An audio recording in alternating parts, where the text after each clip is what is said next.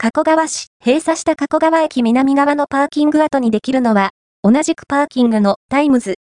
先日ご紹介した JR 加古川駅近くにある NPC24H 加古川駅前第2パーキングが閉鎖されるという話題。当初発表通りに2024年1月25日をもって閉鎖されていますが、続報があります。ここのパーキングが使用できなくなるのではなく、管理会社が変わるようです。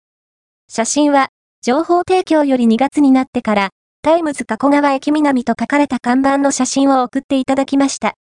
2024年2月15日オープンします。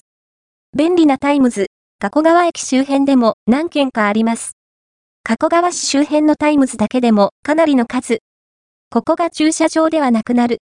と思いきや、それはなかったようなので、以前から利用している方も、オープン後は、引き続き車を止めることができますね。